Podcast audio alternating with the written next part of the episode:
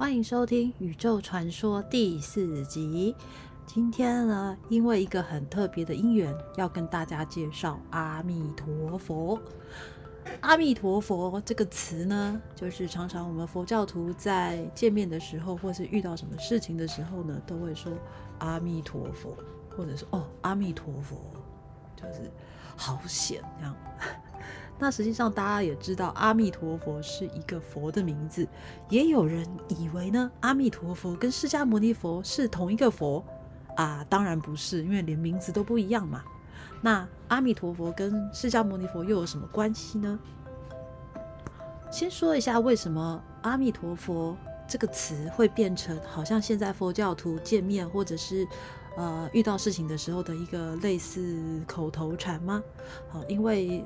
我们汉传的佛教呢，呃，很多是以净土宗为主。那净土宗就是要往生西方极乐世界。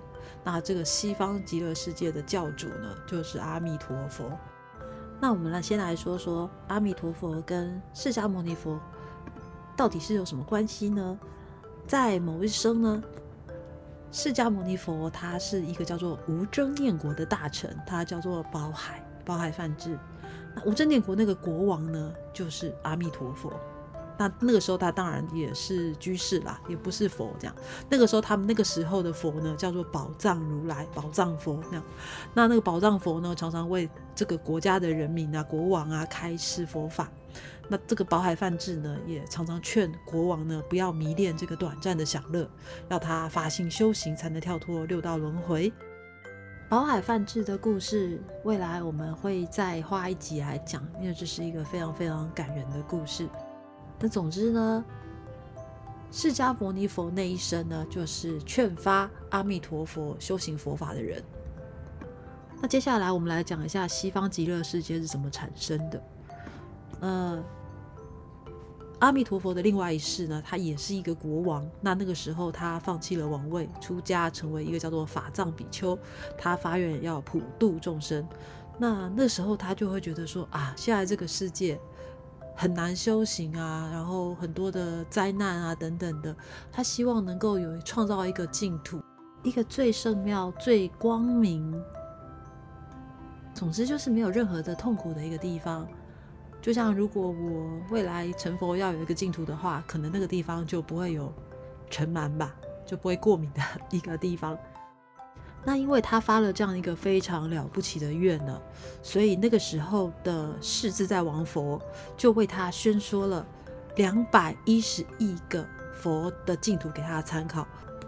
那当时的阿弥陀佛呢，参考这两百一十亿个净土的优点，然后把它截取起来。花了五节的时间来思考怎么样，呃，成就他的净土。那大家知道五节有多久吗？一节呢，大概是两百六十八亿七千六百八十万年。五节的话，大概就是一千三百四十三亿八千四百万年。这是什么数字？已经无法理解了。但是他就是花了这么长的时间呢，把那两百一十亿个。净土里面的最好的部分，全部汇集起来，成就了他现在的，也就是我们熟悉的西方极乐世界的这个净土。另外，他也花了这么长的时间呢，构思出四十八个大愿，并且照着去做。如果想要了解这四十八个大愿是什么，大家可以去看一本叫做《佛说无量寿经》。那这四十八个大愿呢，也是阿弥陀佛对众生的一个程序。那总结一下，这四十八个大愿有五个重点。第一个，他要从零开始去建构一个非常殊胜的极乐世界，一切都是完美的，没有三恶道。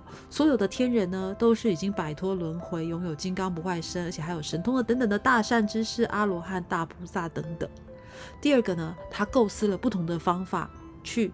完整完善的接引十方世界各种众生往生极乐净土。第三，他帮助净土的众生能够快速成佛。第四，十方世界有一些嗯，虽然跟阿弥陀佛有缘分，但他暂时没有想要去净土，反而想要留在自己的世界修行和普度众生的话，阿弥陀佛也会尊重他们的意愿，并且加持他们，帮助他们完成菩萨道。第五个。就是那个时候叫法藏比丘的阿弥陀佛，他在修行圆满四十八愿后，他就会成为阿弥陀佛。